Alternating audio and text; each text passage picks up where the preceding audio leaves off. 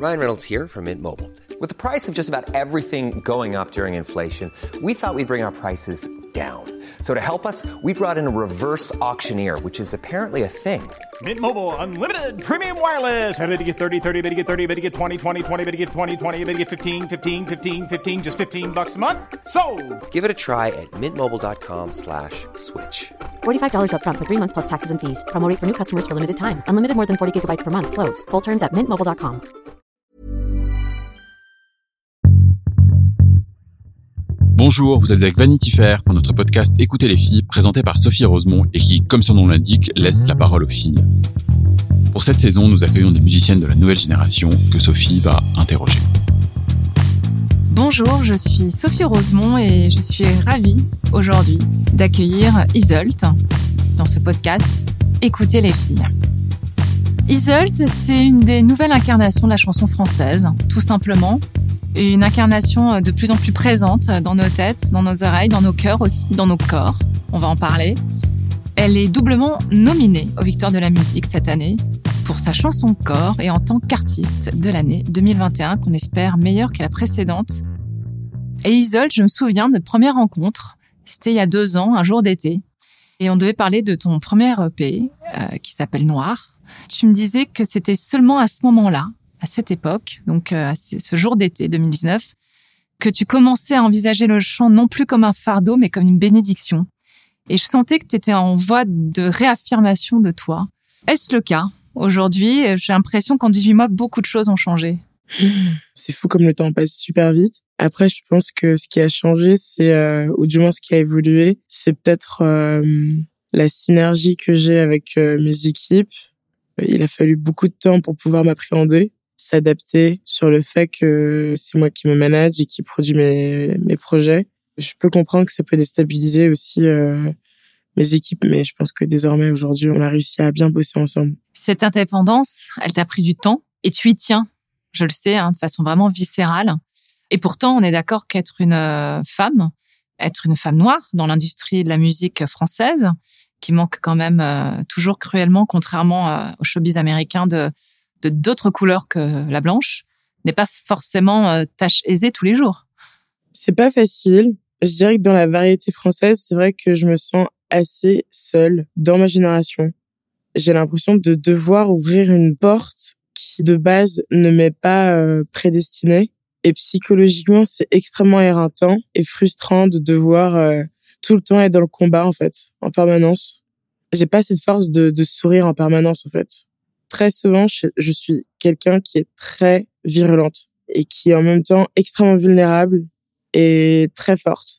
Genre quand tu fais des émissions et que genre t'es la seule noire, t'es là, tu te dis bon, ok, dans une catégorie qui est la chanson française, enfin la variété française, tu te dis c'est assez déstabilisant et c'est vrai que psychologiquement c'est quelque chose qui est hyper euh, sensible et qui est très très révoltant. Des fois ouais, je me laisse euh, je me laisse taper des colères parce que en fait j'ai besoin de taper des colères en fait, j'en ai juste marre et je me dis euh, on est en 2021, il faut que ça change. Mais je vois que ça change pas. Ce que tu me dis là m'évoque une formule de Gloria Steinem dont je parle à, à toutes les invitées la liberté vous libérera, mais d'abord, elle vous mettra en rage. Mm. Ça se prête très bien à ce que tu vis. Ah mais dingue. Dans le sens où, euh, personnellement, en ce moment, je m'instruis pas mal et je réponds à pas mal de questions, notamment par rapport au fait que euh, les personnes qui sont euh, blanches, je pense que une partie a peur qu'on ait les mêmes privilèges qu'eux, qu'on efface la culture, ou du moins qu'on ouais qu'on efface tout ce qui s'est passé alors qu'en fait c'est pas ce qu'on demande en fait. C'est pas ce qu'on souhaite. On souhaite juste d'avoir les mêmes droits et on souhaite surtout de réadapter la culture par rapport au visage de la société qu'est-ce que le visage de la société. C'est c'est un tout en fait. C'est de la diversité. Et et c'est et c'est vrai que c'est hyper frustrant de se dire que il y a des gens qui se disent bah non en fait Roméo et Juliette ça peut être qu'une femme blanche et un homme blanc. Ça peut très bien être euh, deux, deux femmes lesbiennes, en fait. On ne demande pas d'effacer la culture, on demande de réadapter, de reconfigurer la culture par rapport au visage de la société qui elle-même est le, le reflète la diversité au quotidien partout où on va. Les minorités, elles ont des gros traumas psychologiques par rapport aux cheveux, par exemple. Genre moi, pendant des années, j'ai détesté mes cheveux crépus Parce que je regarde la télé, il y a que des cheveux lisses. Bah, peut-être qu'il faut que je me défrise les cheveux, donc tu te brûles le crâne, le cuir chevelu pour avoir des cheveux lisses. C'est que des trucs comme ça. Et psychologiquement, c'est tellement fatigant. Et quand bien même t'arrives à te déconstruire de toute cette oppression, en fait, qui est quotidienne, on te remet à ta couleur de peau. Et c'est fatigant. On veut juste qu'il y ait une sorte de d'équité et de réadaptation, ou du moins de reconfiguration de la, de la culture, parce que la culture, en fait, elle éduque les gens. Donc, j'essaie un peu de, de m'instruire juste histoire de d'apaiser un peu ma colère, qui est quand même assez euh, présente. Et à côté de cette colère, il y a une libération. Euh, quand on écoute euh, des titres comme Bad Boy, comme Sex, on sent que là, tu t'appropries euh, non seulement ton corps, mais même les désirs de ton corps.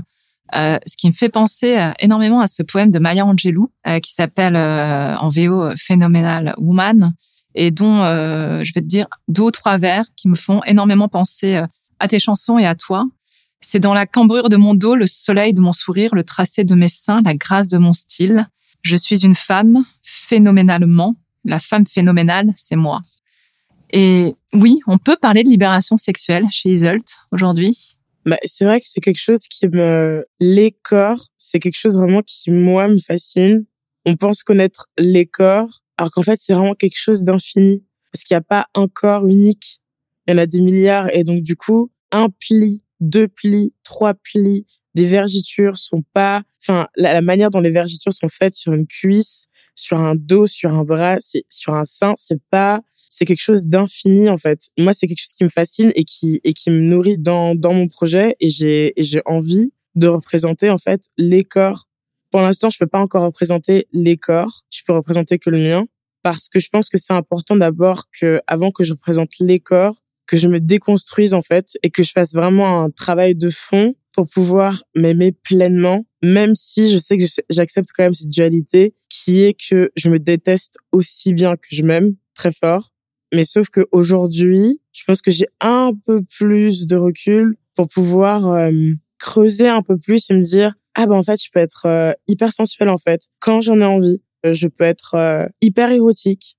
Je me dis mais en fait c'est trop stylé d'avoir un corps gros et de le voir de cette manière-là, de devoir interpréter toutes ces différentes façons de, de s'exposer, de s'exprimer. Et c'est hyper important pour moi aussi de créer des références visuelles et que c'est vraiment un combat que, que je tiens à, à, mener en fait pour toutes les autres petites filles pour tous les, les petits garçons parce que c'est c'est hyper dur, c'est hyper dur. Mais la musique pour toi, c'est thérapeutique, c'est aussi quelque chose qui t'aide et je vais rebondir sur ce que tu disais tout à l'heure par rapport à la culture. Toi en plus tu as choisi d'investir la chanson française avec tes propres mots. Même avec mes propres règles en fait, avec mes propres mon esthétique en fait à moi. Qu'est-ce que la chanson française? La chanson française, pour moi, c'est une musique qui est incroyable dans le sens où tu utilises des mots pour émouvoir les gens. Les plus grands artistes de la chanson française, c'est des personnes qui te font pleurer. Genre, t'écoutes un texte d'une Edith Piaf, c'est incroyable. C'est trop beau. Mais c'est vrai que c'est encore plus dur pour moi parce que du coup, je me dis, est-ce que j'ai des modèles dedans? Est-ce que j'ai des personnes avec qui je peux m'identifier? Non. À part dans la pop française, la pop urbaine. Là, on sait que ouais, quand t'es noir, là, on sait que on est là-bas en fait. Ok, d'accord, très bien. C'est comme la musique classique en fait. J'ai des potes qui sont danseurs de ballet euh, à l'Opéra de Paris. Combien de noirs? Je parle même pas de métis. Ils ont fait la cover du Monde, mais c'est pas des noirs, c'est des métis. Combien de noirs il y a à l'Opéra de Paris? Il y en a pas. Et même même les métis qui sont là-bas, ils se sentent seuls. Les danseuses euh, qui sont métisses et qui ont des cheveux afro, elles doivent se lisser les cheveux pour pouvoir rentrer dans le truc et se blanchir la peau. Maintenant, je pense que ce qui serait stylé, c'est peut-être passer à une étape au-dessus. C'est que j'aimerais vraiment voir, genre, cette putain de pièce de Roméo et Juliette avec un homme noir et une femme noire, ou une femme lesbienne et une femme lesbienne, ou même une personne trans avec une personne non binaire. En 2021, j'en ai marre, j'ai de pleurer, ça me saoule. Ce que tu viens de me dire, cet exemple de Roméo et Juliette qui pourrait être joué euh, avec un homme ou une femme noire ou les deux ou deux femmes lesbiennes. Suzanne a, exprimé le même souhait il y a quelques. Ah ouais? Oui, je souligne euh, ce parallèle. Euh, je souligne aussi le besoin criant de voir autre chose. Pour toi, c'est important la sororité, justement. C'est important de se tenir les coudes Est-ce qu'il y a des artistes féminines avec lesquelles tu as pu créer une complicité? La sororité et le féminisme, je pense que c'est quelque chose que j'ai longtemps refoulé parce que moi je suis quelqu'un qui, qui est très complexe. C'est-à-dire que pour moi, je sais que au début de ma carrière, on voulait vraiment me coller cette étiquette de féministe. Vous êtes une artiste militante, une artiste engagée, une artiste machin. Ok, d'accord. Il y avait une sorte de, de mode en fait autour de ce truc et que je voulais pas, je voulais pas participer. Ça biaise, ça fausse le vrai combat en fait. Est-ce que moi je me suis assez genre déconstruite? Est-ce que je me suis déjà posé la, la question de est-ce que je suis féministe en fait? Et je pense que ce qui a été violent pour moi, c'est qu'on on me l'impose, qu'on me l'écrive limite sur le front comme ça. Et je pense que être engagé, militer et être féministe, je pense que c'est quelque chose qui vient avec le temps. Ça peut être via des situations que tu peux vivre euh, au quotidien. Ça se trouve, tu as des femmes qui n'ont jamais fait face euh, à du sexisme. Hein. Et c'est seulement peut-être euh, à, à 33 ans, elles vont se retrouver face à un truc et bah, elles vont se dire, ah ouais, d'accord, c'est ça. Bon, bah, je rentre dans le wagon maintenant, désormais, tu vois. Et ben moi, je pense que c'est ça qui m'est arrivé. Je me suis posée avec moi-même, je me suis instruite petit à petit et je me suis entourée de femmes fortes qui m'ont aidé à me déconstruire et qui m'aident à m'élever aussi intellectuellement, comme Adèle Haenel, comme Aïssa Maga, comme Nadège, comme toutes ces femmes en fait qui sont juste autour de moi, comme Rokaya, qui sont là pour me donner des ouvrages, pour m'envoyer des, des, des articles, m'informer sur ce qui se passe en fait c'est là où tu te rends compte que, ah ouais, en fait, il y a du boulot. Toutes ces luttes-là, je pense qu'il faut qu'on les rassemble. On va tous se battre contre un ennemi commun. Et on fait une sorte de convergence de lutte. Ce qui m'attriste, c'est que il y a des querelles dans la communauté noire, dans la communauté LGBT, même dans le féminisme, afroféminisme. Comment on fait si nous-mêmes, on est dans une querelle face à un ennemi commun? Donc, venez juste, on, s'unit et tu as invité des hommes à chanter avec toi, Joker, Esprit Noir. Euh, c'est quoi ton rapport à, à l'homme maintenant, d'autant plus avec ta notoriété? Mon rapport à l'homme a toujours été difficile. Je déteste l'autorité.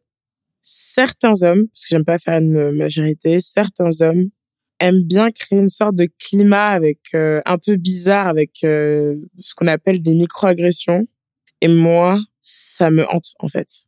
Et je trouve qu'il y a pas mal d'hommes qui vraiment, en tout cas dans mon milieu, qui profitent du fait que tous les jours, en tant qu'artiste, on te dit ne parle pas trop, sois pas trop politisé. Non, j'ai envie de faire des erreurs, j'ai envie de dire ce que j'ai envie de dire, j'ai envie de crier, j'ai envie de crier, j'ai envie d'être en colère, qu'est-ce qu'il y a? J'en ai marre. Mais c'est vrai. Mais le problème, c'est que dans ce truc-là, on n'est pas beaucoup. Il y a pas beaucoup de femmes qui, qui osent ça parce qu'elles ont peur de perdre leur job. Elles ont peur pour leurs enfants, en fait. Elles ont peur pour leur vie. Elles peuvent se faire violer elles peuvent se faire agresser tranquille, dans le plus grand des calmes. Et monsieur, lui, il est là, toujours au même poste. Donc j'avoue que moi, les hommes en général, j'ai vraiment du mal. À un moment donné, moi, je, moi, je, je me suis dit, je suis peut-être asexuée quand même. Je me suis dit, le sexe, j'en parle beaucoup dans mon, dans mon dernier EP, je me dis, le sexe, c'est un délire. Et pourtant, dans ton clip, avec Ichon. Ah, mais oui. Là. Avec Ichon. Euh, tout se passe très, très bien. Ah, mais oui, avec Ichon, c'est, c'est stylé. Tu vois, franchement. En même temps, il est un petit peu irrésistible. Ah non, mais il est irrésistible et surtout, tu sens qu'il y a une écoute, tu sens que c'est l'homme qui te met à l'aise et qui a l'écoute du désir et du, et du plaisir de, de sa partenaire, en fait. Même tout nu devant une caméra. Même tout nu devant une caméra, en fait. Tu sens que le gars, il veut juste que je sois à l'aise, que je me sente bien. Il me faisait des petites caresses comme ça, il faisait des petits bisous, juste pour que je me sente bien. Mais il n'y a pas que des ichons dans la terre. Et c'est hardcore de se dire que le respect ne va que dans un sens et qu'il y a des rapports sexuels et des pratiques sexuelles qui sont genre automatiques, comme une fellation. Par contre, le cunier, c'est pas, c'est pas automatique. C'est à la gueule, en fait. Et au mérite. Et je pense que ça, ça reflète notre société. Le sexe reflète notre société. Et je sais pas comment on peut euh, renverser ce truc-là et comment on peut vraiment euh, demander du respect sans forcément crier. Hiring for your small business? If you're not looking for professionals on LinkedIn, you're looking in the wrong place. That's like looking for your car keys in a fish tank. LinkedIn helps you hire professionals you can't find anywhere else, even those who aren't actively searching for a new job but might be open to the perfect role. In a given month, over 70% of LinkedIn users don't even visit other leading job sites. So start looking in the right place. With LinkedIn, you can hire professionals like a professional. Post your free job on linkedin.com/people slash people today.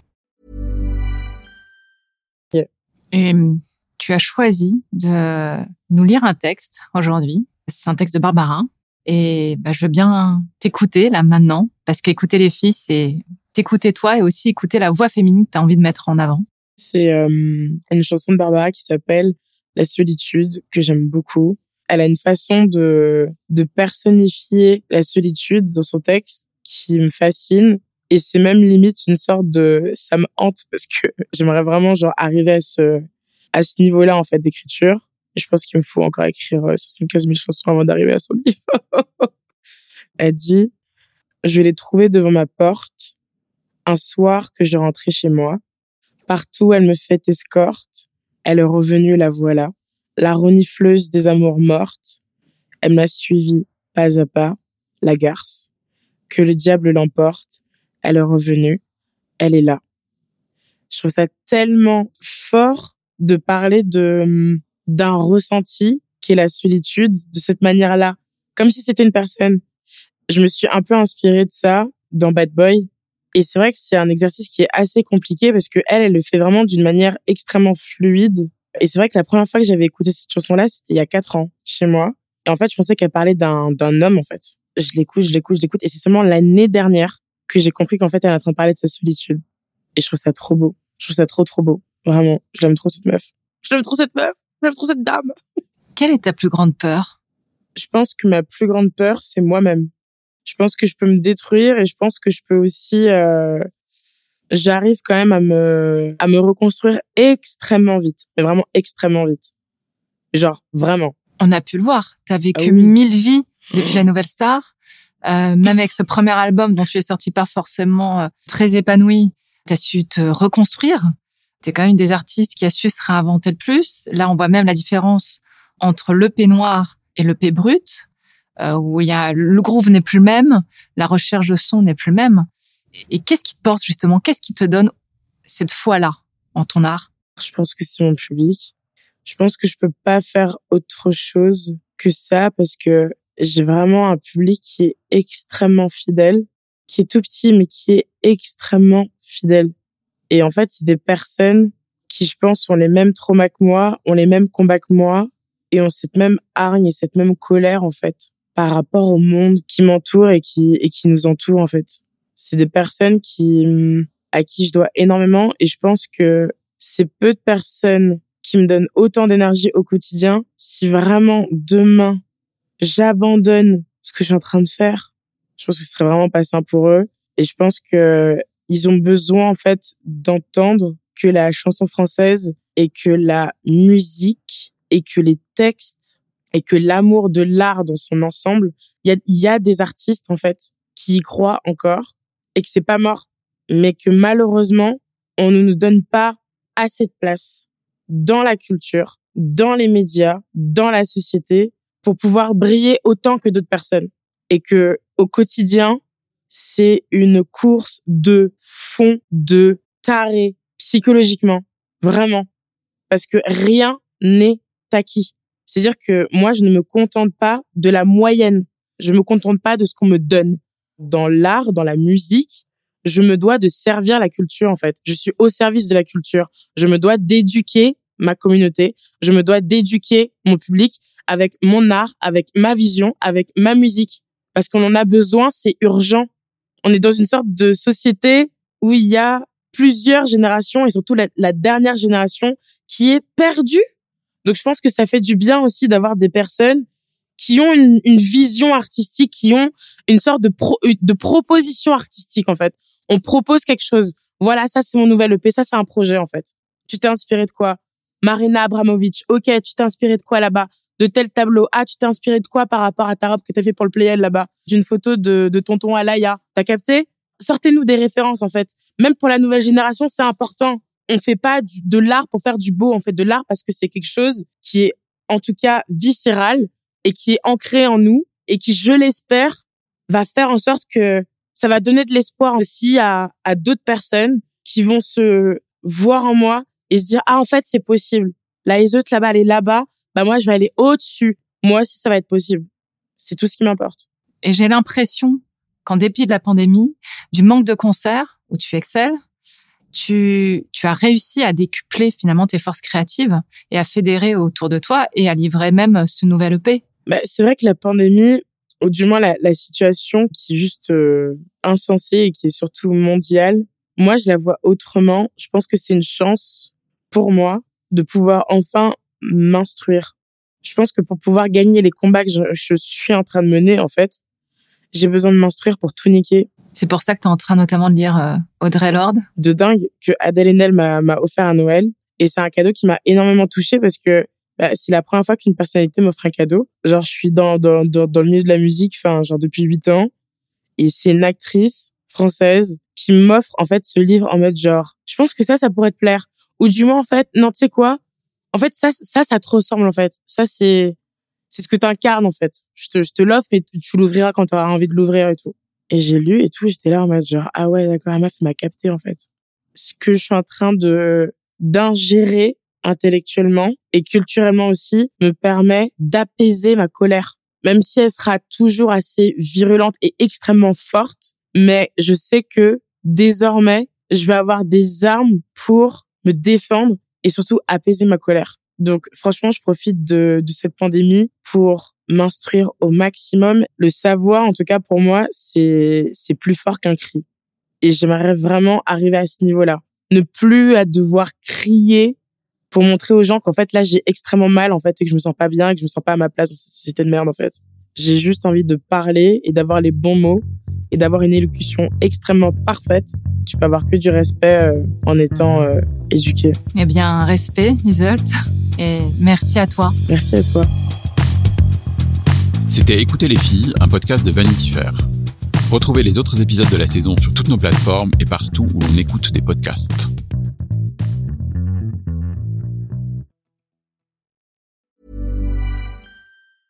Hey, it's Paige DeSorbo from Giggly Squad. High quality fashion without the price tag. Say hello to Quince. I'm snagging high-end essentials like cozy cashmere sweaters, sleek leather jackets, fine jewelry, and so much more. With Quince being 50 to 80% less than similar brands. And they partner with factories that prioritize safe, ethical, and responsible manufacturing. I love that. Luxury quality within reach. Go to quince.com slash style to get free shipping and 365 day returns on your next order. Quince.com slash style.